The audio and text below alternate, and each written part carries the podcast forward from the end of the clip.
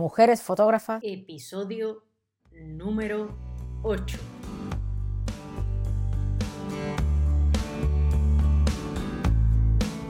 Te damos la bienvenida a un nuevo episodio de esta primera temporada de Mujeres Fotógrafas presentando a fotoperiodistas o fotodocumentalistas en charlas sobre su visión de la fotografía y su trabajo. Aprende con nosotros sobre una nueva forma de mirar. Antes de continuar, te recuerdo que si quieres apoyar dicho contenido puedes hacerlo entrando en www.beabaz.es y tendrás toda la información de cómo puedes hacerlo. Y si quieres proponer a fotógrafa, apoyadme en Tipeee. La información también la encuentras en la web www.beabaz.es o si no también me viene bien que os suscribáis a esta versión sonora. Puedes encontrarme en Apple Podcasts, en Evox, en Spotify o en Anchor. En este episodio está con nosotros Susana Girón. Susana nace en Granada, en Huesca, y aunque se diplomó en educación física, años más tarde se licencia en fotografía y artes visuales en la Universidad Miguel Hernández de Elche. Sus proyectos tejen historias que suelen hablar de lo cotidiano, la memoria, el tiempo, la identidad de los lugares fotografiados, las emociones, los recuerdos, las raíces culturales y la fragilidad de este universo íntimo de vivencia articulan su narrativa visual, personal y distintiva. Sus trabajos generalmente se basan en la creación de tópicos fotográficos que confrontan el tema fuera de foco de atención de la actualidad. Susana es colaboradora habitual de medios internacionales y además eh, ha ganado bastantes premios. Su último proyecto ha sido presentado hace muy poco, se ha tenido que posponer por la pandemia y es un proyecto documental que ha terminado en un fotolibro que se llama Yo Bailo con la bailaora María Moreno. Pasamos a la charla con ella.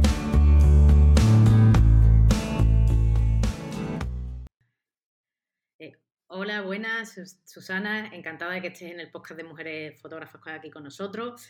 Y, bueno, la verdad es que eh, estoy, vamos, encantadísima de que seas otra de las de las fotoperiodistas, que fotodocumentalistas que está aquí presentando su trabajo y charlando un ratito de su trabajo con nosotros. Y bueno, nada, encantada. Nada, gracias a vosotros por, a ti en este caso, Beatriz, pues por, por invitarme y bueno, pues un placer siempre encontrar un ratito para hablar de fotos y, y bueno, aquí estamos. Y de, y de proyectos, ¿no? Exactamente.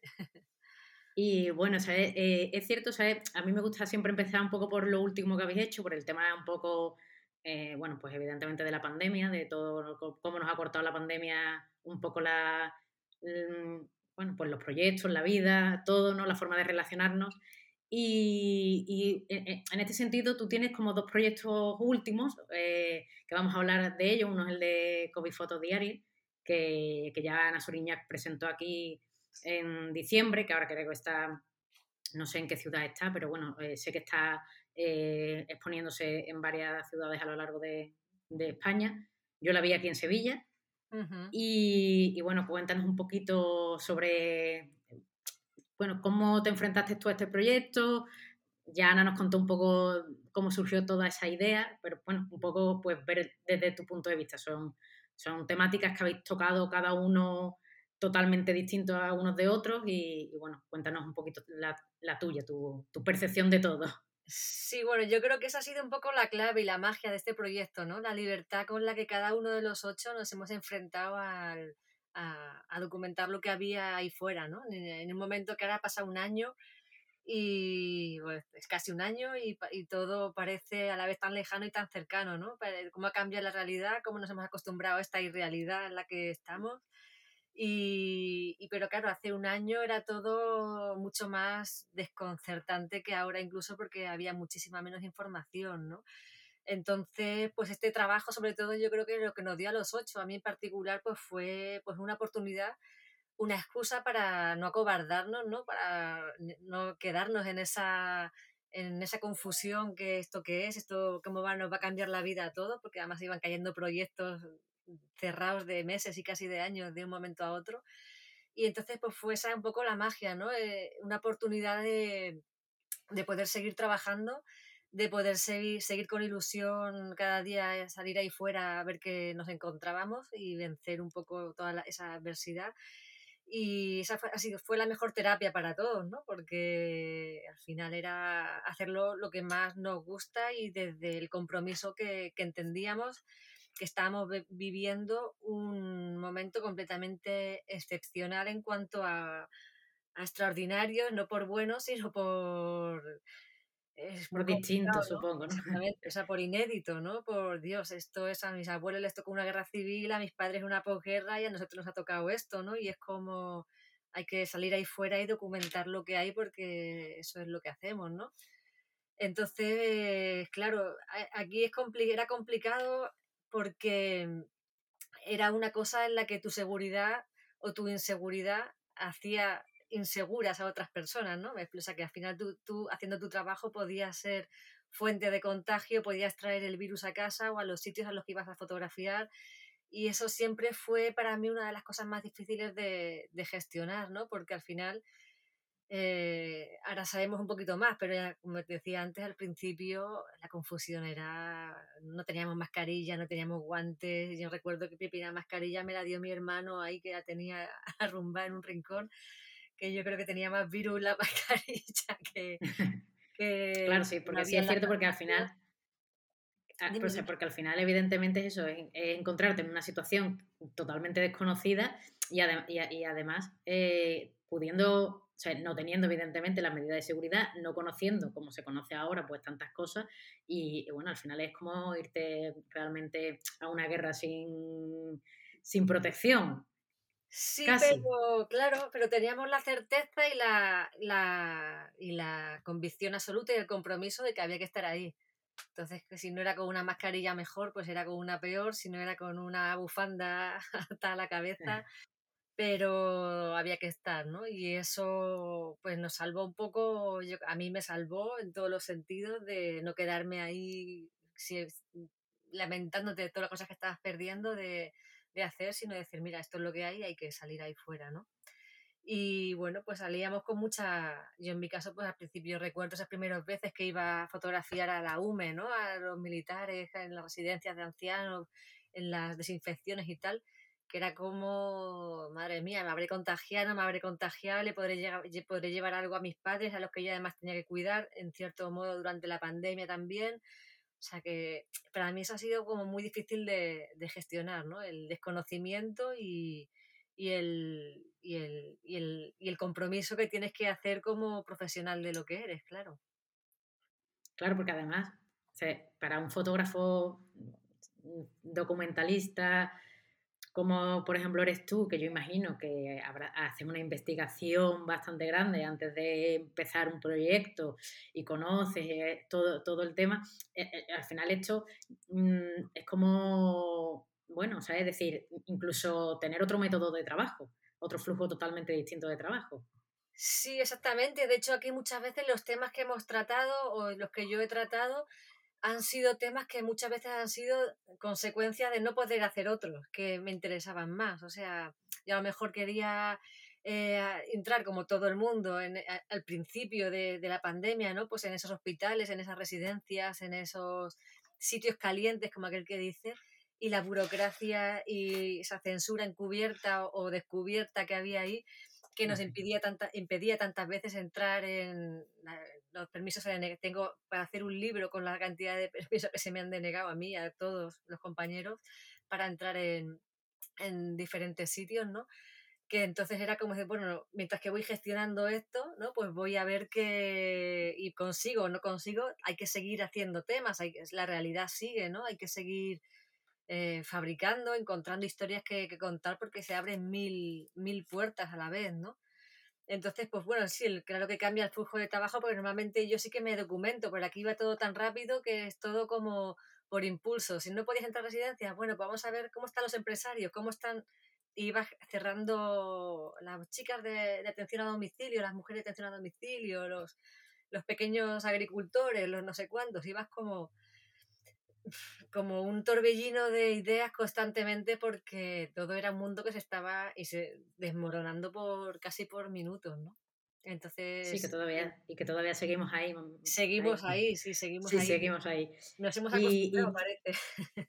Sí, ahora no sé si es peor sí. o mejor, pero eh, nos hemos acostumbrado. ¿Y a ti te pilla aquí en... Ah, creo que, eh, bueno, eres de Granada, no sé si estás viviendo tu residencia eh, actual en Granada. ¿Te pilla en Granada o, vuelves? Te pilla en Sevilla. Sevilla porque tengo muchos vínculos con Sevilla y, vivo, paso, bueno, no sé si vivo aquí, pero paso mucho tiempo en, en Sevilla. Entonces a mí me pilla, me pilla aquí la, el cierre, el, el, el, decreto del estado de, de, alarma y entonces pues decido trabajar de, de donde me, me, había ido. Normalmente yo resido entre Madrid y Sevilla, Granada también voy bastante, pero bueno, como siempre es más visita que residencia, pero tengo un poco entre esas dos doble residencia, Madrid y Sevilla. Y, bueno, entonces cuando me, me, me, pilla aquí, pues tengo claro que tengo que buscar los temas lo más cerca posible de donde, de donde estaba y donde tenía también otras responsabilidades como hija, ¿no? Y como hermana y como, y como bueno, con, con mi familia, ¿no? Y, bueno, pues ante esos temas que, me interesaron, yo me, siempre me ha interesado mucho el mundo rural, el mundo, el mundo fuera de, la, de, digamos, de los focos más informativos y todo lo que veía en televisión esos días estaba muy centrado pues, en Madrid, en Barcelona, en los sitios donde estaban los grandes brotes, ¿no? Y, me empezó a interesar contar, poder contar esta, qué estaba pasando en los sitios más pequeños, en esos entornos mucho más rurales, que tenían muchos menos medios para defenderse de la pandemia y que además estaban Mm, repletos de los más vulnerables, que son los mayores, ¿no? O sea, al final los entornos pequeños y rurales están llenos de, de, ancianos que viven, la mayoría de ellos, muchos de ellos en solos, ¿no? Entonces me pareció ya algo, una, volver una mirada que me parecía que merecía la pena detenerse ahí y a la vez, pues bueno, fueron, fue un poco el eje, el, yo creo que el mundo rural fue un poco el eje que, que tejió mi participación y lo hice casi todo en las zonas donde empecé a conseguir más contactos y accesibilidad, que al final es, casi lo más difícil de gestionar, ¿no? Los accesos a los sitios. Y, bueno, y aquí empecé a contactar con alcaldes que conocía, con otros que no conocía y la verdad es que me fueron abriendo un montón de puertas pues en la zona de, sobre todo el Ayuntamiento de Aracena, que se portó increíblemente bien dejándome acceso a un montón de sitios eh, ayuntamientos como Castillo de las Guardas, que es un pueblo muy chiquitito de la provincia de Sevilla, con 1.500 habitantes. y ya luego empecé también a volver por zonas mucho más, mucho más amplias. Volví, fui a Granada también a cubrir parte de la pandemia en nuestros entornos rurales, en Huescar y la comarca de Altiplano. en fin, al final estuve moviéndome por muchos sitios, pero siempre con, la, con el eje conductor de entornos rurales lo que me parece curioso de todo este trabajo, eh, de, o sea, del COVID Foto Diario, es que sois ocho, ocho en sitios totalmente distintos, que cada uno, además, yo eh, creo que le pregunté a Ana que cómo ella había elegido, bueno, pues su, tema, el que quería documentar. Ana también nos cuenta un poco cómo lo hizo ella, ¿no? Evidentemente, más o menos un poco como lo que estás contando tú, es mm, qué es lo que puedo hacer, hasta dónde me dejan llegar y bueno, poco a poco, pues primero fue documentando una cosa y después otra, pues, ya tenía más, más acceso. Y, pero es cierto que además yo he visto la exposición, he tenido la gran suerte de, de disfrutarla y, y, son ocho miradas totalmente distintas de lo, o sea, de lo mismo, pero no es lo mismo, ¿sabes? Muy, muy diferenciadas. Mm. Y además yo creo que yo le pregunté a Ana que si, que si cada uno había elegido un tema. Y, y, lo cierto es que me dijo que, que no, ¿sabes? Que, que, bueno, que cada uno pues hablaba un poco de, de su entorno y de lo que... pero que no habíais puesto como de acuerdo para decir, bueno, pues yo documento las residencias, eh, por ejemplo, Javi, Javi Fruto. Javi Fergo trabajó mucho el tema de... Javi Fergo, eso, Javi Fergo.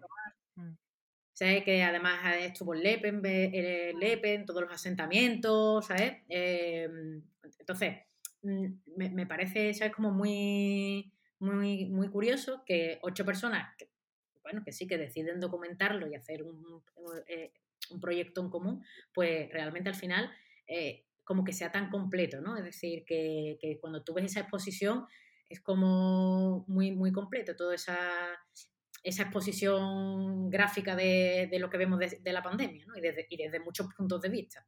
Totalmente. Y fue algo que de verdad, o sea, no mentimos ninguno cuando lo decimos que no, no se acordó nada. De hecho, esto lo organizamos casi en una tarde, en, un, en una conversación de Skype. Y lo que, la, la, premisa fue que cada uno hiciera lo que le diera la real gana. O sea, que, de hecho, mira, Olmo Calvo, el caso de Olmo, ¿no? Que está trabajando para montones de periódicos, que había cubierto, ya había estado en cementerios, en Almudena, en hospitales, en tal. Y de eso él no incluyó prácticamente nada en el proyecto, a posteriori, pero no en el principio, en el que lo quiso documentar simplemente la historia del embarazo de, de su chica, de Fabiola, y contar la historia de una, de una hija que van a hacer en mitad de una pandemia, ¿no? Entonces, hasta esa libertad tuvimos. Sí, tenía acceso a muchas cosas que nosotros no teníamos. Y hicimos cada uno realmente lo que pudimos, lo, pero sobre todo lo que, lo que quisimos hacer dentro de lo que podíamos hacer también. Sí, además, eh, creo que incluso a Olmo se lo dije por Instagram, le dije que su historia me había, me había gustado muchísimo, me había impresionado, porque al final es, es, como empatizar, ¿no? Es decir, y, empatizas mucho con, con, la situación real y personal de que, bueno, pues evidentemente de, de, su, de su chica, ¿no? Y, y, de cómo se vive ahí, porque la verdad es que es una circunstancia en la que si tú estás embarazada de una cierta y te dan un, decreto y además tienes ese miedo a, a, a, salir, a vivir, pero tienes, tienes es decir, a, a, no contagiarte a cualquier cosa con ese miedo que había al principio y encima, bueno, pues encima estás embarazada, estás embarazada, ¿no? Es como, mm. eh, la verdad es que, que, todos los temas han, han, estado muy, muy bien y la verdad es que ha sido como, para mí, bueno, una exposición evidentemente, yo sé que habéis trabajado mucho más, no sé si seguís trabajando en este proyecto o, o ya el proyecto está más o menos cerrado, aunque la pandemia no, pero bueno, Sí, bueno, yo ahora mismo lo que está vivo en un formato expositivo, que ahora mismo está en Denia, en el hospital Denia, eh, Denia en, en, Valencia, y, y, luego pues tiene otras itinerancias previstas y bueno, en ese caso pues sigue vivo. Ahora estamos trabajando también en la producción de, de un libro, de un fotolibro que nos han propuesto y que tenemos mucha ilusión en, en sacarlo, en sacarlo adelante. Y bueno, nosotros en realidad seguimos trabajando todos, porque al final todos nos siguen llamando para cubrir y todo está relacionado hoy en día con la pandemia directa o indirectamente, ¿no? Si vas a... El otro día me tocaba ir a la Cañada Real en Madrid, pues al final oh, indirectamente la pandemia está ahí, ¿no? El COVID está ahí. Entonces, bueno, sí que seguimos ahora mismo subiendo historias, pero hemos dado una, un pequeño, una pequeña vuelta también porque el ritmo que llevábamos de trabajo era, eh, era, bueno, brutal, de intenso, ¿no? O sea, parece una tontería, pero no lo es. El, el encontrar cada día una historia y una foto que resuma una historia, así eh, durante tres meses ha sido un trabajo, fue un trabajo brutal. Vamos, estábamos todos exhaustos contando al final casi poniendo rayitas en la pared diciendo cuándo acaba esto para que podamos mm, volver volver. A no sé a hacer fotos de otra manera no un poco más tal entonces ahora lo, estamos planteando en que como cada uno cuando tenga una historia como seguimos haciendo fotos, pues lo que hacemos es subir durante una semana una misma historia de un mismo fotógrafo durante una semana. Entonces, siete fotos durante una semana del mismo fotógrafo y de un mismo tema que como buscando un poquito más de profundidad en las historias y tal, pero es también con la misma libertad. Si ahora mismo nadie tiene esa historia completa, pues no, hay ninguna necesidad de subir nada. Yo creo que también esa es la, la premisa, ¿no? O las cosas tienen que estar bien, tienen que tener su tiempo, si hay bien y si no, nada.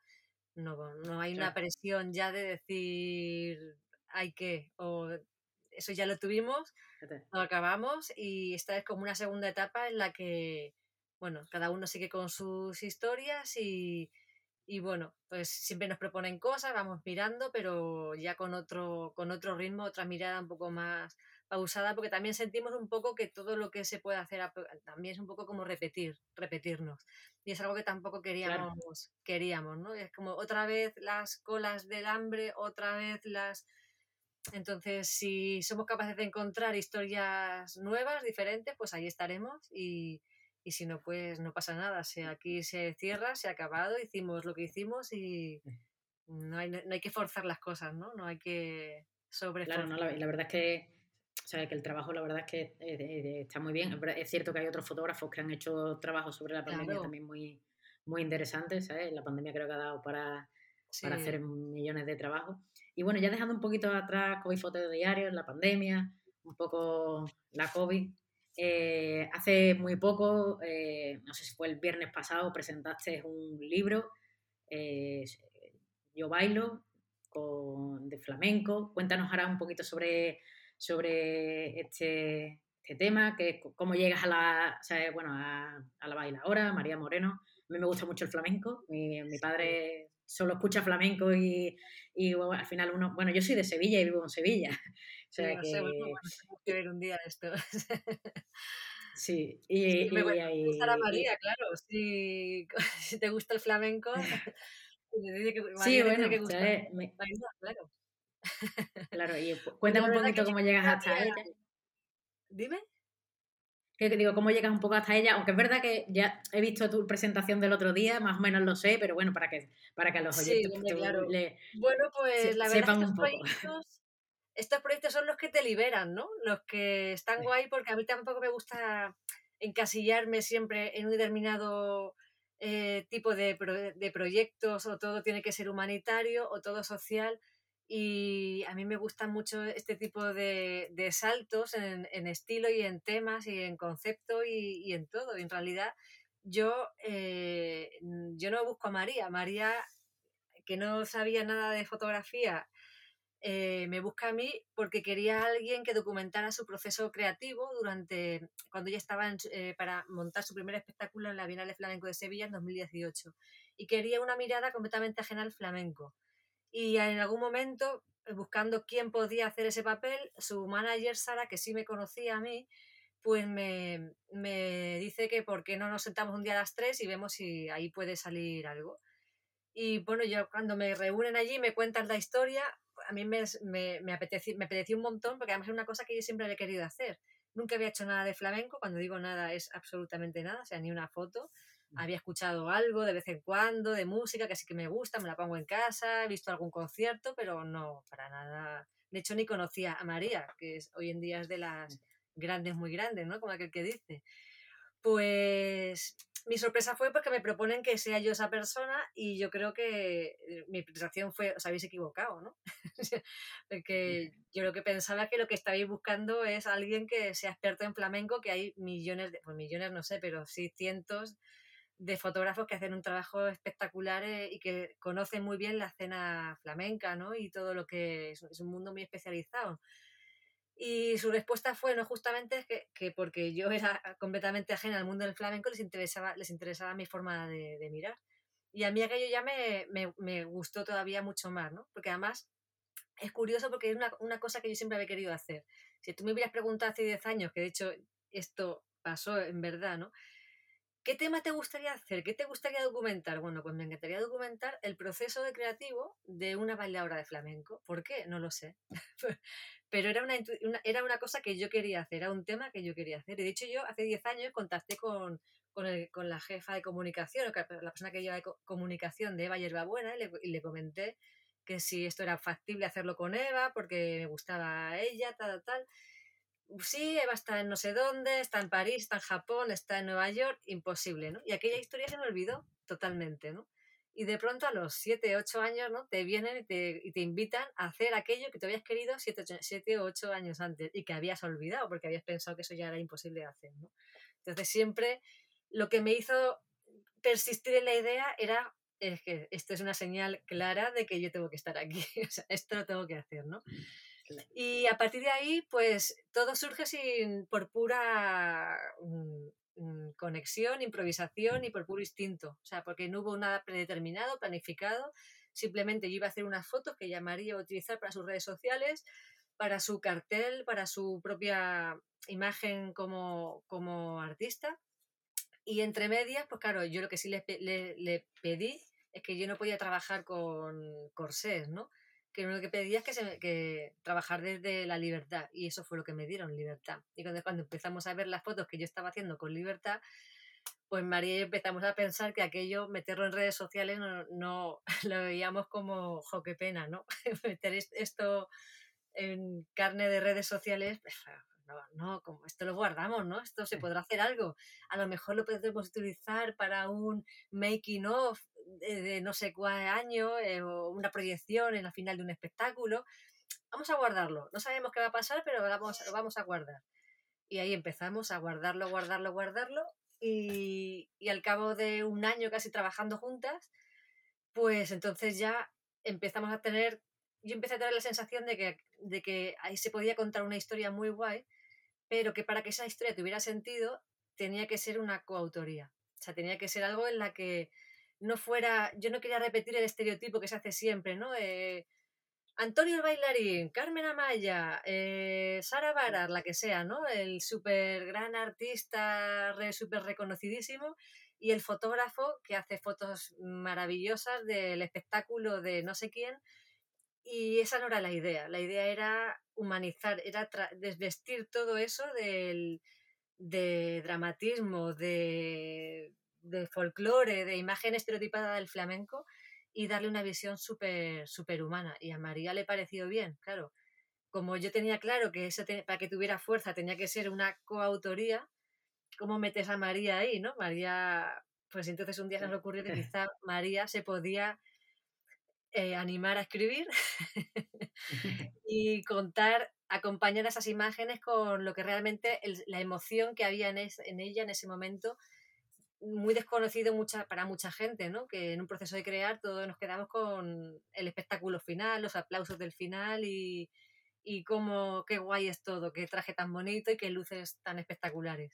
Bueno, pues eso fue todo lo que no entró en el proyecto, todo lo, lo primero que se descartó al hacer la edición, todo eso.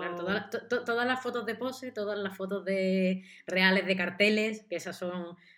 Pero evidentemente, si, si a ti, María, te, te proponen hacer todo el proceso creativo, eso es lo que tú realmente al final has traído hacia, hacia ti. Has conseguido que ellas vean que todo el proceso creativo y esa humanización de, de, su proceso, llevarlo eh, eh, y mostrarlo a través de, la fotografía. Hablamos del flamenco, que el, flamenco realmente es muy expresivo. Sí, totalmente. Es un, o sea, es un arte que, que, o sea, que es muy corporal y que es muy expresivo en, en todos los sentidos. Pero evidentemente no es lo mismo ver un espectáculo flamenco medido en, en su, encima de un teatro que todo ese proceso hasta llegar hasta, hasta ese teatro.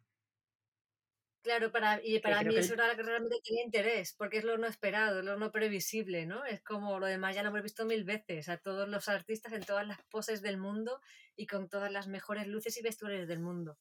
Entonces había que, yo tenía, teníamos las, la, la clara la, la, la, la conciencia que teníamos que ir a, a ir hacia la parte mucho más emocional, mucho más humana y quitarnos todos esos folclores, estereotipos e ir a la, un poco a la esencia, al origen de donde, de donde surge todo. Cuando una persona está creando, María en su caso, yo en el mío, cualquiera, te enfrentas a un proceso que es una montaña rusa de emociones, ¿no? Unos días estás aquí, otros días estás abajo, mm. otros días te crees la, lo mejor del universo, otros días estás en los infiernos absolutos, ¿no? Hay momentos de miedo, hay momentos de rabia, momentos de tensión, hay, hay momentos de duda, hay momentos de subidón, hay, hay de todo, ¿no? Y para mí eso era, era lo interesante, ser capaz de transmitir en imágenes esa montaña rusa emocional que hay en un proceso creativo. ¿Qué hace un espectáculo de flamenco? Pues lo hubiera hecho igual, eh, no tanto como espectáculo de flamenco, que ha sido a través del, del baile de un artista flamenco, perfecto, pero lo, que, lo, lo chulo es la historia, me refiero. Al final Ah, el, flamenco es algo coyuntural, no es la esencia. Se habla de flamenco, pero de hecho en el, creo que en el libro no se nombra ni una sola vez la palabra flamenco. Es curioso. Claro, no, además yo bailo porque al final ella es bailadora. Exactamente. Y es un, y es, y claro, tiene, es un proyecto muy personal, muy autobiográfico, lógicamente, porque ella se desnuda literalmente en el, en el no me refiero que, se, que salga desnuda en las fotos. No, en el texto, en el texto. En, un sentido figurado, claro.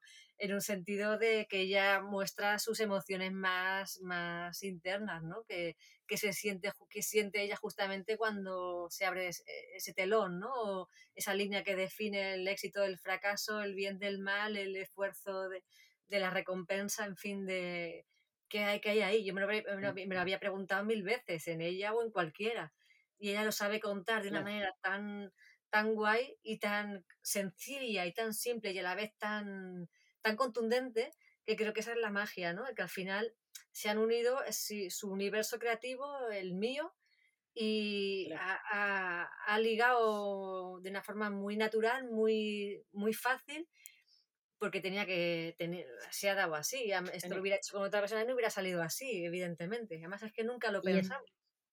Y esto acaba en un fotolibro que acabáis de sacar, porque yo imagino que este, este, este, proyecto lo empezarías antes de la pandemia, porque si me has dicho que lo has documentado durante un año, imagino que ella, como todo el mundo, ha tenido que parar. Mm. Y, y, ha, finalizado ahora en un fotolibro que, habéis, acabáis de presentar, realmente hace nada. Exactamente, el, proyecto lo empezamos sin saber que lo empezábamos en, en enero de 2018 nos dimos cuenta de que había un proyecto de libro a finales de 2018, o sea, un año después de haber empezado. Seguimos trabajando en 2019 y, ya con la intención, era, era, de hecho teníamos fecha de presentación ya del libro y todo en mayo de 2020. Claro, esto me acuerdo que estábamos con Paco Gómez, con el editor, en el, el 10 o el 12 de marzo en Madrid, María y, María y yo reunidas con él ahí perfilando las cosas del libro y se estaba cayendo el mundo, ¿no? Y era como, esto no, ahora tampoco. Y intentando cerrar ahí cosas y, era imposible, ¿no? Entonces tuvimos que guardar un poco eh, esa, esa presentación, la tuvimos que, por supuesto, posponer. Desde ese mayo, esperar y ahí ya nos planteamos que porque tampoco queríamos tener la sensación de que la pandemia lo paraliza todo, que todo gira en torno a la pandemia. ¿No es el mejor momento para sacar un libro? Evidentemente no, no es el mejor. Pero ya era una especie también de necesito que esto eh, eh, que salga y sentir que de alguna forma mm, la pandemia no te puede tanto, ¿no? No marca tanto tu vida.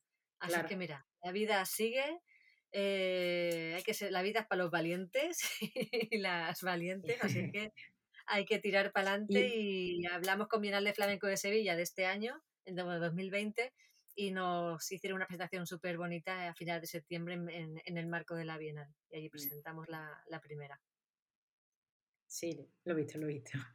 Y ahora te iba a preguntar, ya que hemos hablado de los procesos creativos, y tú cuando estás trabajando, por ejemplo, con María, tú en tu proceso creativo, ¿llevas más de un proyecto Em, a lo largo del tiempo o, te eh, focalizas realmente en uno?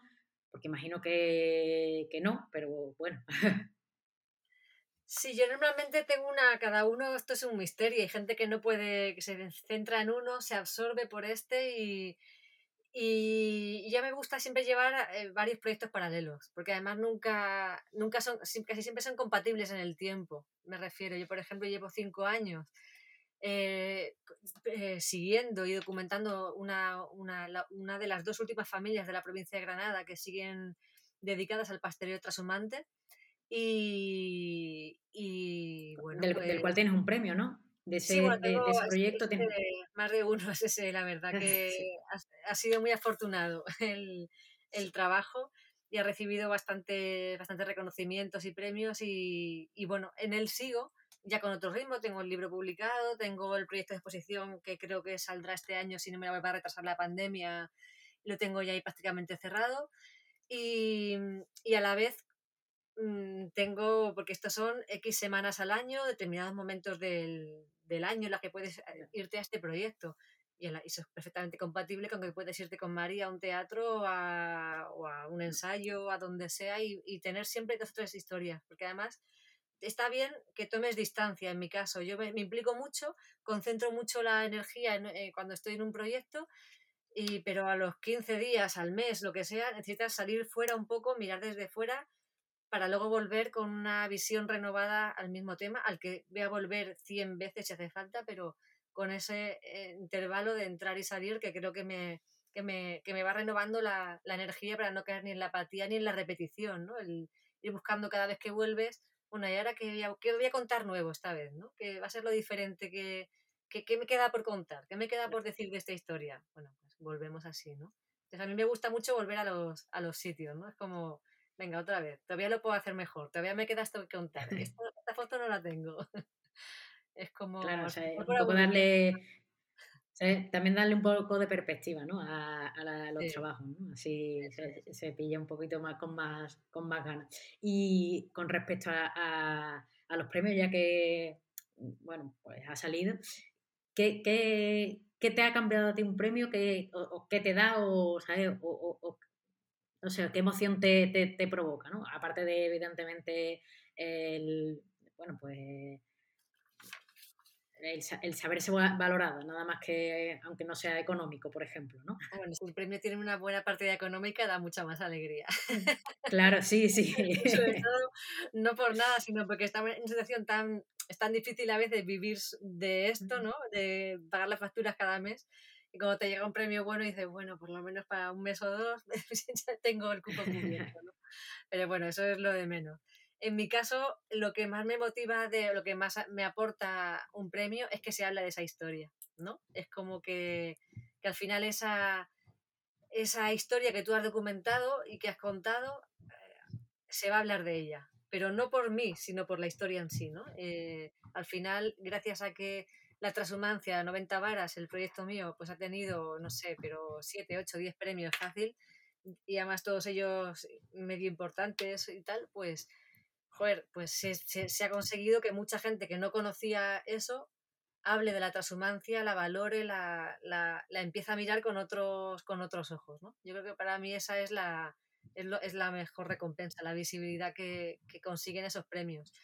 Y bueno, a nivel personal, pues claro, es yo nunca me aferro a un premio, ni me, ni me guío por, los, por la expectativa de un premio, ni me motivan los premios. O sea, tampoco me presento a muchas cosas, a muy poquitas, pero me, es un empujón de, de, cuando muchas veces aquí te cunde el desánimo, ojo, que estaré haciéndolo bien, esto tal, pues después te llega un premio y dices, bueno, pues no, no, no, íbamos tan mal, ¿no? Es como una especie de, de pequeño aliento que te, que te, da para un día para decir, jo, qué bien, te pegas una, lo celebras mucho y al día siguiente te, yo a seguir trabajando, a seguir trabajando. El mismo día, ya se ha pasado, o sea, nadie, a nadie creo que una, un premio le ha cambiado la vida por muy importante que sea, ¿no? O sea, al final lo que te cambia la vida es el trabajo del día a día y la convicción de hacer las cosas bien, la determinación de hacerlas bien y la pasión por, por lo que haces, ¿no? Y eso al final lo que define tu trabajo, no, no el premio, ¿no?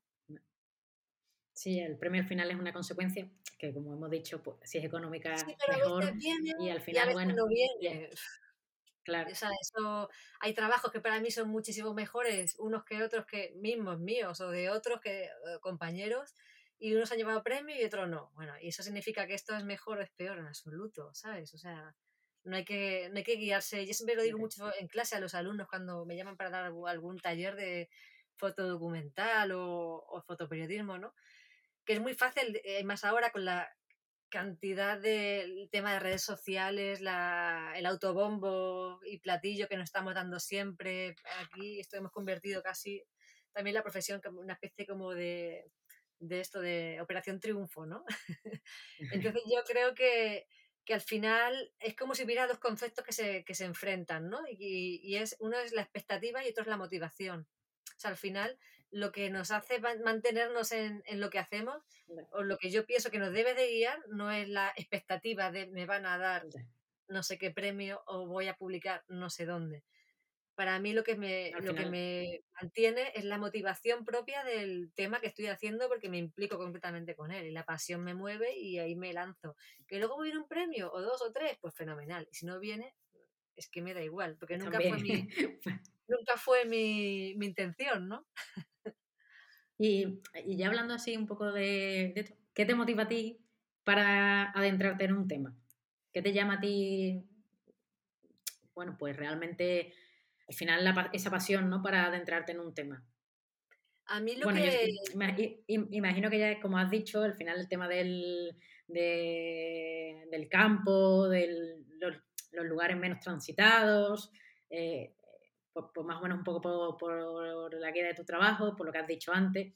Pero ¿qué, qué, cuál, ¿cuál es tu motivación principal? Yo una de las cosas que me pregunto cuando empiezo a documentar o empiezo a trabajar en un tema yo mi motivación principal para hacer fotos es simplemente que para mí es un modo de vida. O sea, es un modo de vida que, además lo digo mucho, ¿no? Es, uno de mis clásicos. es un modo de vida que, me, que gracias a lo que hago me permite ser mejor persona. Porque cada día que yo salgo ahí fuera a documentar cualquier cosa, es, un, es una oportunidad para aprender, para enriquecerme de algo. No sé si en lo económico, pero sí en lo personal. ¿no? por lo menos no, sobre todo en lo personal. Eh. Entonces, ese es el primer motivo por el que hago fotos, ¿no? Porque cada día tengo esa ilusión de coger la cámara y decir, vamos a, ver qué historia podemos contar hoy. Es esa, esa, esa, esa, necesidad que tengo de curiosidad por el mundo y que la cámara es esa herramienta fantástica que me permite entrar en, la cantidad de sitios que de otra manera y conocer otros sitios y personas que de otra manera mejor no conocería tan directamente, ¿no? Entonces, eso en cuanto a motivación personal. Y aparte, bueno, luego está la profesional, ¿no? Que se lo llamamos en el ADN y es eh, crear conciencia sobre algo. O sea, al final también tenemos un compromiso con la sociedad, con nosotros y, y cada tema que tocas le estás, como decía Susan Sontag, ¿no? De fotografiar es conferir importancia. Si tú fotografías esta historia es porque estás pensando y diciendo que es importante por algo. O entonces quiero que eso merece ser contado, esa historia, hay que darla a conocer y bueno, en, la medida de mis posibilidades, que son muy pequeñitas, pues voy a intentar darle esa mayor difusión posible y que, y que nos mueva esa sensibilidad hacia algo, conocer algo siempre crea sensibilidad. Aportar ese granito, ¿no? La historia, ¿no? No sé si te he contestado. Sí, sí, has contestado perfectamente. Y, y aparte también haces tú haces también editoriales. Aparte de documental. Hay que, pagar las facturas a final de mes, ¿no? Entonces, ah, para mí mis, mi, o sea, mi gran pasión son mis proyectos personales, ¿no? Es como es lo que todos los fotógrafos aspiramos un poco algún día, ¿no? A poder vivir exclusivamente de nuestros proyectos personales, que es esas historias que tú realmente te, te apetece contar en la forma y manera y con la libertad que quieres contar, ¿no? Pero eh, por lo que sea algo también, pues bueno, pues tu trabajo llega a, ojos eh, de editores en revistas o en periódicos y quieren y quieren que, que, fotografíes para ellos ciertos temas. Entonces no, no, tengo, no tengo ningún problema en eso, porque además también creo que es una, una oportunidad muy, muy buena de poder no caer en, un, en una especie de rutina, ¿no? De territorio de confort, donde siempre haces lo que quieres, como quieres, sino siempre que llega un encargo de un periódico o de una revista, la que sea, es también como de, uy, ponte las pilas que tienes que... Claro, salir totalmente de la zona de confort. De Exactamente. Cada, cierto tiempo hay que salir. Exactamente, hay que salir.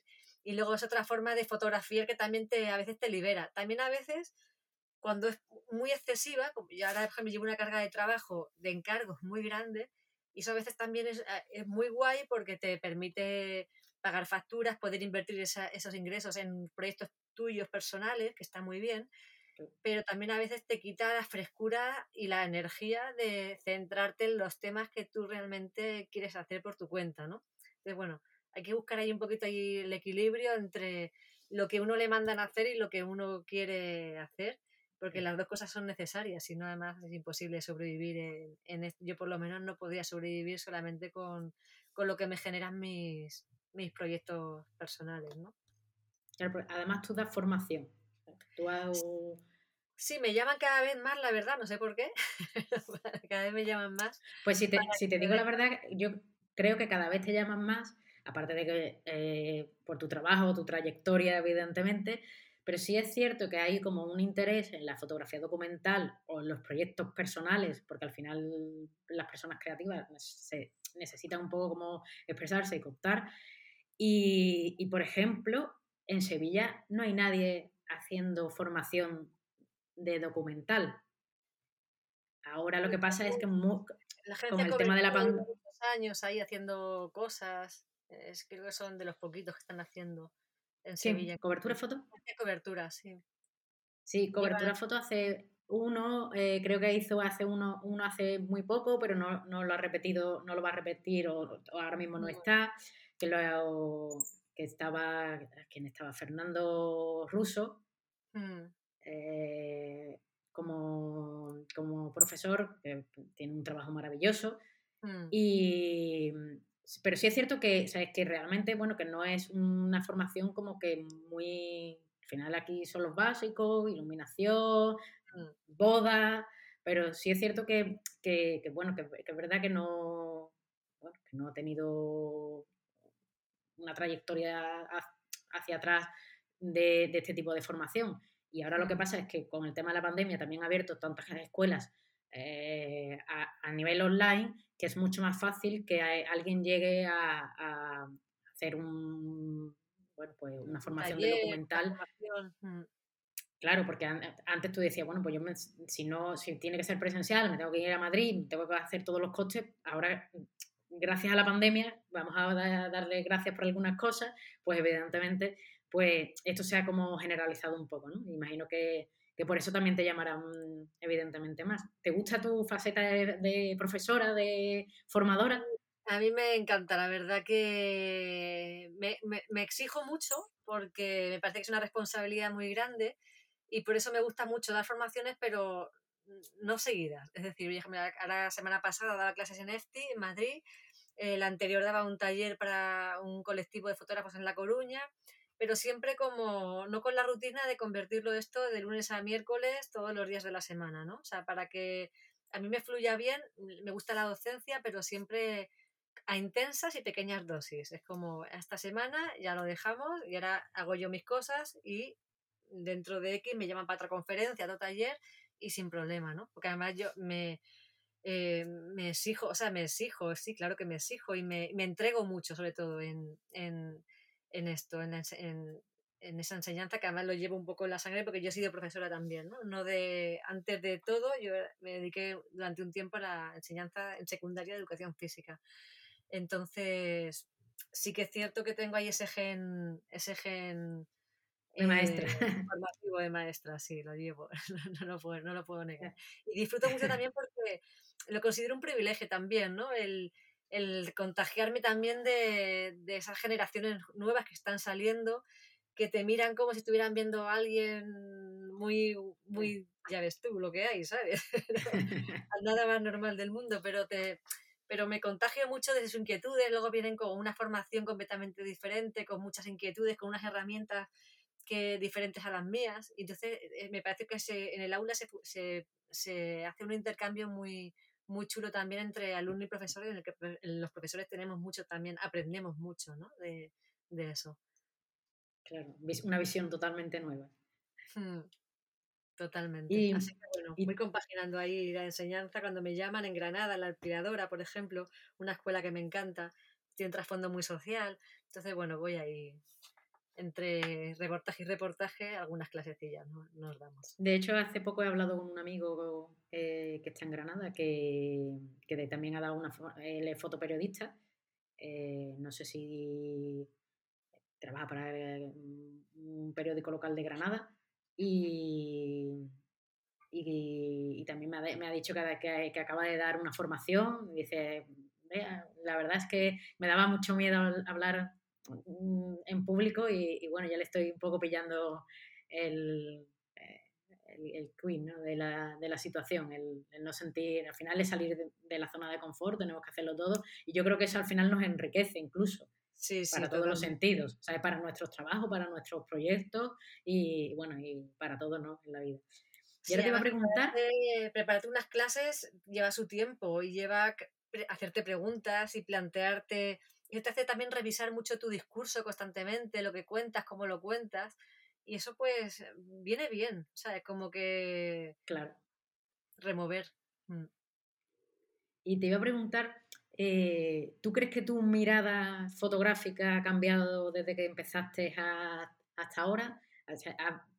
¿Crees que has madurado, que has reflexionado sobre ella? Hombre, ¿Cómo, ¿cómo ves tu mirada ahora? Ha cambiado porque no hago lo mismo que cuando empezaba y espero no seguir haciendo lo mismo dentro de 10 años si me haces esta pregunta, ¿no? o sea, eh, espero haber cambiado, ¿no? De hecho, bueno, yo cuando empecé a hacer, a trabajar en, en, foto, en como fotoperiodista, algunas pues empecé un poco con temas muy ¿dónde está lo más duro de lo duro del mundo mundial? Pues venga, allí, ¿no? Es como el, el eh, la leprosería en Bombay, la guerra no sé dónde, lo otro no sé qué, ¿no? Y cada vez me daba cuenta que esto eh, me suponía, me encantaba, me encanta, pero siempre tenía la inquietud de que el reto fuera encontrar grandes historias muy cerca. O sea, es, como que el elemento cotidiano me, me, parecía siempre, o sea, no puede ser que siempre lo que lo que la, que la historia gira en torno a la leprosería en Bombay porque está muy lejos y está muy mal. O sea, es como... Mm, me rebelaba un poco contra eso. Entonces empezó a, guiarme un poco la, la, sensación de que, de que las grandes historias están muy cerca y que el, el, gran reto sería, es para mí, es encontrar esas grandes historias en el entorno más cercano posible. Y, eh, y a partir de entonces, eh, bueno, llevo mucho ya tiempo en el que gran parte de mi trabajo, y mira que me gusta viajar, pero me encanta desarrollarlo también en, en, mi entorno cercano, en mi comarca, en mi tierra, incluso a veces con mi familia. Muchos, algunos de mis proyectos han sido mi propia familia y en algunas ocasiones, ¿no? Eh, y eso, eso me encanta, ¿no? Porque creo que muchas veces nos, nos, nos vamos demasiado hacia lo exótico, ¿no? Hacia lo más difícil todavía, cuando están pasando a tu lado cosas maravillosas. Y entonces, desde hace mucho tiempo reivindico esa, esa parte extraordinaria de lo cotidiano y que para mí es completamente imprescindible y trascendente. Y, entonces intento darle valor justamente a, a, esa, a, cotidianidad ese entorno mucho, muy cercano, a, a, lo, a, lo, que a mí me vincula con la tierra, con el entorno, con, con, mi infancia, con los paisajes, con la cultura que me ha visto crecer. Y de ahí son es muchas de las fuentes en las que bebo para, para abordar reportajes, algo que al principio no, no hacía en absoluto. Y bueno, también ha cambiado mi forma de fotografiar, que siempre al principio era una... Y esto me ayuda mucho, este, este trabajo, eh, eh, Yo Bailo, ¿no? El que hablábamos antes con María Moreno, porque que me, este trabajo, si me ha aportado algo, es que muchas veces los fotógrafos estamos demasiado pendientes de la luz, de la composición, de, de estar siempre midiendo todo, ¿no? De hacerlo con todo, algo que es muy orgánico, creo, y lo estamos llevando a, a como muy racional. Cuando pienso en, en, esencia la fotografía es un acto también que es muy de, de, sale mucho de la intuición, como era el baile. Y eso de ver bailar mucho a María, cuando ella en los ensayos, el privilegio de poderla verla, verla bailar tan, tan ese trance que ella entra cuando baila, pues me, me suscitaba esa, voy a intentar fotografiar desde, desde el mismo sitio desde, desde, donde yo pienso que María está bailando, ¿no? Y claro. dejarlo llevar a dejar de pensar en esa luz, en esa composición, en esa donde está nada, me voy a olvidar de todo y que fluya y, que a, y a ver qué sale, ¿no? Entonces, Pero cada... sin mirar tanto como el final, ¿no? El, el, el, el que sale por la pantalla, qué, qué, es lo que tengo, tengo la luz perfecta, tengo el foco, tengo donde yo quiero la foto. Es que eso al final como evidentemente como que nos ha condicionado, ¿no? El, Condiciona completamente, hecho... pierdes frescura, pierdes naturalidad. Entonces no siempre, eso no siempre lo puedo hacer porque a un periódico no le puedo dar cierto tipo de imágenes cuando me las Claro, no. Evidentemente a un periódico al final le tienes que dar algo cerrado e incluso si no está se lo tienes que dar. Que, exactamente, una imagen que entra y que se, y que se interpreta en dos segundos. Y esto es la historia. Esta, esta persona en la, cabaña, en la cañada real no tiene luz. Este sitio en, en la residencia claro. de ancianos eh, se ha recuperado de COVID. O sea, ves la foto y tienes la pregunta y la respuesta en un segundo. Y a mí, si antes me, me preguntabas qué ha cambiado más en mi, en mi forma de fotografiar incluso, te diría que es por ahí, en el concepto de, de, de la propia fotografía mía, ¿no? O sea, a mí cada vez me, me, interesan menos las imágenes que son tan evidentes en ese sentido, ¿no? Que me dan la pregunta y la respuesta, que las veo y tengo la interpretación com completa. Eh, a mí personalmente me dejan cada vez de interesar más y cada vez me interesan más las fotografías que son más, que son más abiertas, que me plantean, puede ser que esté mirando por la ventana o puede ser que esté mirando a no sé qué, o pueden ser siete cosas. Posiblemente las siete sean pueden ser verdad. Es una, pero las siete podrían ser verdad, ¿no? Y era, ese, pero se establece al final una especie de diálogo con el espectador que se enfrenta a, a esa imagen, que la mira, y, y, la, y, hay una especie como de diálogo, ¿no? Hay una especie de, voy a adivinar qué está pasando.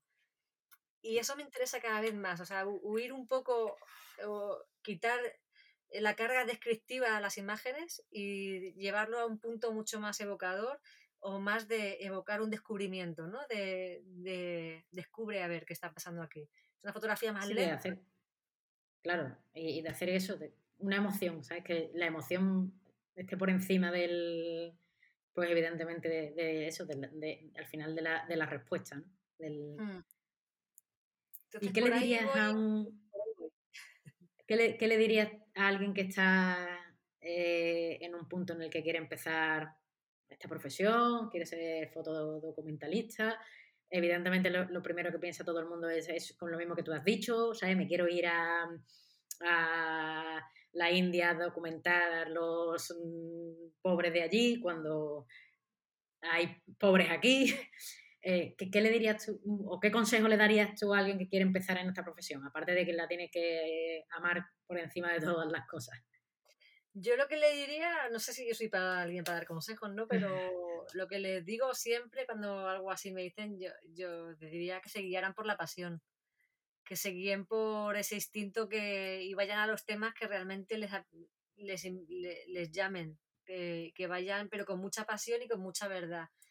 Que no vayan a los trucos, ¿no? A, a los grandes angulares y a la HDR a tope y a cosas muy efectistas, ¿no? Sino que vayan con mucha honestidad hacia los temas y que con mucha, con mucha verdad, con mucha pasión.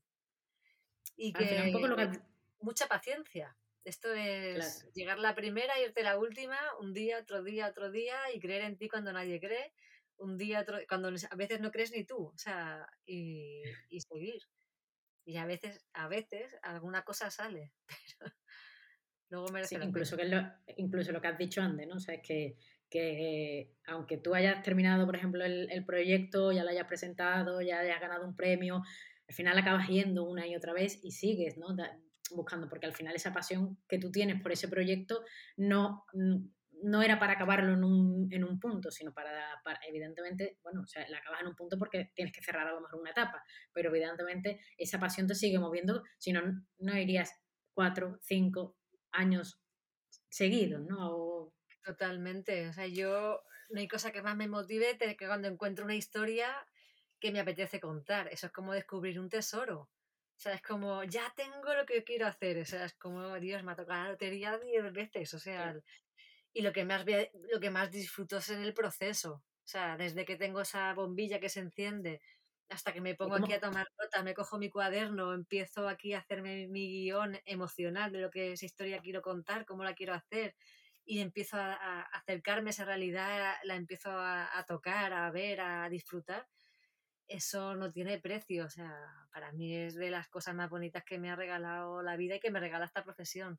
Luego ya, lo que, cuando ya lo he hecho, lo he vivido, pues ya, luego ya el tema después de la promoción del, del, proyecto, ¿no? Pues ya eso me motiva mucho menos, porque lo que más me motiva es, es hacerlo, es el camino en sí, no, otra cosa. Y, ahora que has hablado del proceso, o sea, desde el que se te enciende esa bombilla y dices, ya tengo la idea, ya tengo el tema, es que me, o sea, me acabo, justo en ese momento cuando lo has dicho, me acabo de acordar que el, el Abril eh, eh, eh, hace muy poco en Instagram puso un, como un esquema muy, muy divertido que, que era como eh, tengo la idea, ¿sabes? Ahora eh, una, una, línea hacia abajo, la idea es una mierda, sube hacia arriba, no, no puede que esté bien, ¿sabes? Vuelves otra vez a bajar, no, no, no, sigue siendo una mierda, ¿sabes? Bueno, eh, subo otra vez arriba, a lo mejor por aquí puede, ¿sabes? Porque evidentemente cuando se tiene una idea en un principio es como muy maravillosa, yo también la escribo, ¿no? Es decir, tú escribes tu idea, qué maravillosa es, mi idea es perfecta para hacer bueno, eh, el, proyecto de mi vida. Al día siguiente ya no es tan perfecta, ya es, ya es menos perfecta. ¿Cómo, cómo haces tú ese, ese proceso? Yo la idea la hago andando, o sea, me refiero, me gusta también eh, como que enfrentarme a cada tema con mucha libertad.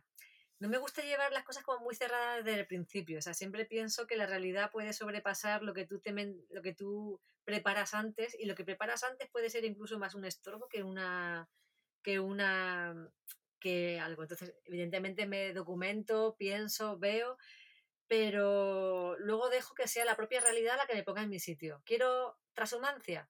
Venga, pues transhumancia, vamos a ver qué sale de aquí, ¿no? Nos vamos a con una familia de pastores y de hecho luego me encanta que las ideas estén vivas. Es decir, yo, por ejemplo, hablando del tema de la transhumancia, yo cuando lo, empecé a trabajar en 2014, mi idea era, era, coger las ocho principales cañadas reales de toda la península y seguir a, una familia de cada una de las ocho cañadas y al final hacer una especie de con, enciclopedia, compedio o como queramos llamarlo, de antología de las cañadas reales españolas. Y conforme mm, iba, vamos, me fui con una familia desde Teruel, desde la, hasta la Carolina Jaén, andando un mes, con los Belenchón, encantadores. Eh, o con otra familia desde, también de la Puebla de Valverde, desde Teruel hasta Valencia, con caballos, y, conforme iba avanzando en el proyecto me daba, había algo que no, uy, no sé, hay algo que no, termina de cuadrar. Y de pronto, entre medias, yo estaba siguiendo a, María y Antonio, una familia de, de Castril, de, la provincia de Granada, muy cerquita de mi pueblo, y, y, seguía volviendo con ellos porque muchas veces me coincidían las fechas. Y cuando volvía con ellos y veía lo que yo sacaba de ellos, eh, fotográficamente me refiero, y lo demás, me empezaba a dar cuenta que para contar la historia como yo la quería contar, no me hacían falta chocoñadas reales. Me, hacía falta realmente contarla desde la perspectiva de, de, una familia en particular, porque yo no estaba buscando un trabajo descriptivo, estaba buscando la, la, sensación del viaje, ¿no? El frío, el, el cansancio, el relevo generacional. Entonces, me parecía que extraer todo ese meollo emocional tan cercano se hacía con cercanía, la cercanía de cada día, no de cada día en un sitio diferente. Y al final, todo lo que había hecho dos años antes está metido en un cajón, que no sé si algún día, bueno, un disco duro más bien, y no sé si saldrá algún día o no. Pero se lo, lo, deseché completamente porque me di cuenta que la historia se contaba de otra manera, ¿no? O sea, que yo siempre dejo no me gusta ir con un, plan preconcebido, en, yo sé por dónde empiezo y el camino te va poniendo en, el sitio del proyecto, ¿no? Yo lo comienzo todo pues, y, con una especie de... Para mí lo fundamental de un, de un proyecto es una idea, un tema, y a partir de ahí es lo que yo llamo un guion emocional. Más que un guion de sitios o un guion de personas o un guion de tales, ¿Qué emociones me llegan de este proyecto? O sea, de esta situación, de esta realidad. ¿Qué es lo que me llega? Pues me llegan, y lo, y lo desgrano en emociones muy básicas. Y a partir de ahí intento buscar en esa realidad las emociones a través de imágenes. y, que, la, que, la, que, la, idea vaya tomando forma por ella misma. Totalmente. A mejor, y, a mí me encanta eso porque empieza, puede acabar en una cosa completamente diferente a lo que tú habías planteado. Y eso me parece mágico el no aferrarnos a las cosas, sino dejar que las cosas crezcan y tengan su propia personalidad, ¿no? Y que tú vayas viendo también, yo había pensado lo otro, pero es que esto es mejor. Mm. O esto ahora, yo pensaba que esto estaba bien y ahora esto me llega más. Pero tú también vas evolucionando, vas cambiando. Ah, pues esto, esto me parece ya muy aburrido, esto ya me parece que no. Yo la, la transformación me pasó igual. Yo empecé haciendo imágenes muy de revista, eh, la foto perfecta de las ovejitas caminando y al final me aburría de eso, con lo cual mi mirada fue migrando, nunca mejor dicho, hacia otro tipo de foto mucho más abierta en la que hay un hay otra hay otro lenguaje fotográfico ahí y eso es lo que y eso está está perfecto para mí no el, no encerrarnos y que yo sé dónde empiezo pero nunca sé cómo voy a acabar. Mira con María Moreno acabé en un libro y no lo había pensado en mi vida. La verdad que, que sí que sí pues bueno, Susana, la verdad es que ya llevamos una hora eh, en esta charla. Yo estaría encantadísima de, hablar como tres horas más, pero bueno, para ir cerrando, yo a, todo el mundo le, acabo, eh, bueno, pues que, no, que nos recomiende un libro, eh, una canción y, y una película. Uf, qué difícil. el libro, eh, claro, no voy a hablar de El libro Yo Bailo. Eh, yo bailo. por supuesto, ese es el libro imprescindible de todas las bibliotecas. Pero bueno, por no hacer aquí de, la oportunidad y tal. Mira, te voy a hablar de, además de un libro que no sea fotolibro, además, que es el de los últimos que me he leído. Eh, un, un, escritor sevillano, además, que he descubierto para, para, mi desgracia, hace, hace poquito, por un reportaje justamente que hice para una revista, que es eh, Manuel Chávez Novales. Y estoy ah. alucinando con él, alucinando. Entonces acabo de terminar de leer dos libros suyos que recomiendo totalmente, que es A Sangre y Fuego, que me parece de lo mejor que he leído en muchísimo tiempo. Y ahora acabo de terminar de leer la biografía de Juan Belmonte, que me parece también, nunca había leído una biografía tan bien escrita, tan original como esa, la verdad eso de libro. Eh, ¿Qué era lo otro que me has dicho? ¿Una canción? Una, una, canción, bueno, una canción, un una Película, ¿no? Una película. Y una película. Una película. Ostras, pues mira, te eh, me viene así muchísimas, ¿no? Pero me viene una de un director español, además, que ganó un premio Goya en el 2007 de Jaime Rosales, que se llama La Soledad. Y eh, Ah, esa película me, me encantó en su día y, y mira, pues me ha venido así de, de golpe. y Además, la- Jaime Rosales tiene, Jaime. Rosales tiene una, una, una forma de narrar muy particular. Muy y una mirada muy muy- particular. Total, de además de, con- de contar las cosas muy diferentes, ¿no? Incluso con la imagen, el uso de la imagen, la imagen partida. eh, me, me interesa esa película por muchas cosas, ¿no? Y por último, una canción, pues ya, que estamos aquí en Andalucía y tal, una canción que yo me la pongo como una especie de himno cada vez que, me, que necesito ahí, venga, ahora aquí que te dé el subidón. Eh, aquí te- me, me quedaría con el que no daría yo, de Rocío Jurado. La- Y además la versión que bonito. cantó en Azabache, en la Expo del 92. Yo eso me lo pongo y se me caen las lágrimas como puños. ¿eh? y ya de ahí puede ya seguir trabajando. Yo de ahí yo ya me como el mundo, me salgo a correr 20 kilómetros, lo que haga falta. Es cierto, es cierto. Es verdad que además eh, eh, he escuchado que, que vas a correr todos los días, ¿no? Sí, todos los días. Hoy, ahora, ahora cuando acabe contigo me tocan 10 o 12. Intento, Pues no, bueno. no todos los días, no me lo tomo tampoco como una especie de castigo, sino como al contrario, una especie de, de liberación, de carga de, de pilas, ¿no? He hecho lo malo, me quedo con lo bueno y me voy dando, me llevo mi mantra en mi cabeza mientras voy corriendo. Más cuando vivo en el campo, eh, voy viendo verde, montañitas y... y se encina, respira mejor. Y me vengo nueva. Así que intento todos los días que puedo, intento no perdonarlo ninguno, pues salir a correr esos 12, 13 kilómetros al día. que además para pensar, para idear, para tener esa, e- e- e- esa- esos temas, para desarrollarlos, para que sean buenos o no. A partir de ahí te da. Es como el, Correr, andar. exactamente, el monje budista se saca el- la vuelta esta, empieza a dar la carra, el, no me acuerdo cómo sé cómo se llama, o el cuenco tibetano, o el otro reza un rosario, o el otro no sé cuánto, pues yo como el correr es como esa especie de, de meditación física, porque yo no me, me va la marcha, necesito movimiento. Pues bueno, Susana, muchísimas gracias por haber estado aquí, por haber estado en esta charla, en, esta, en estos podcast de mujeres fotógrafas que en esta primera temporada estamos haciendo para, para fotoperiodistas y fotodocumentalistas, pues yo creo que es una de las profesiones como más difíciles y complicadas. Y nada, te seguiremos por, por todas las, las redes, por todos los directos, todas las presentaciones que hagas y, y muchísimas gracias. Nada, a ti por iniciativas como esta que, que llevan su tiempo, las hacéis por- con mucha generosidad, o sea que gracias a ti por esta iniciativa y por nada, por, por contar conmigo también para, para estar aquí. Así que pues un abrazo fuerte y muchas gracias. Pues un abrazo.